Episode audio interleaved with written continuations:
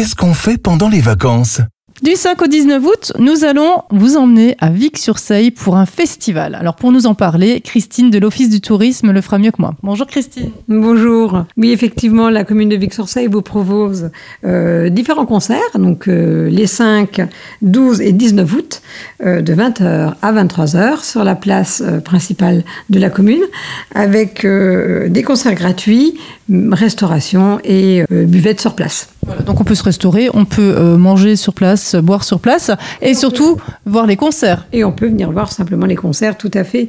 Euh, donc vous avez différentes thématiques, hein, rock and roll, musette et euh, rock festif. Ah bah, pour tous les goûts.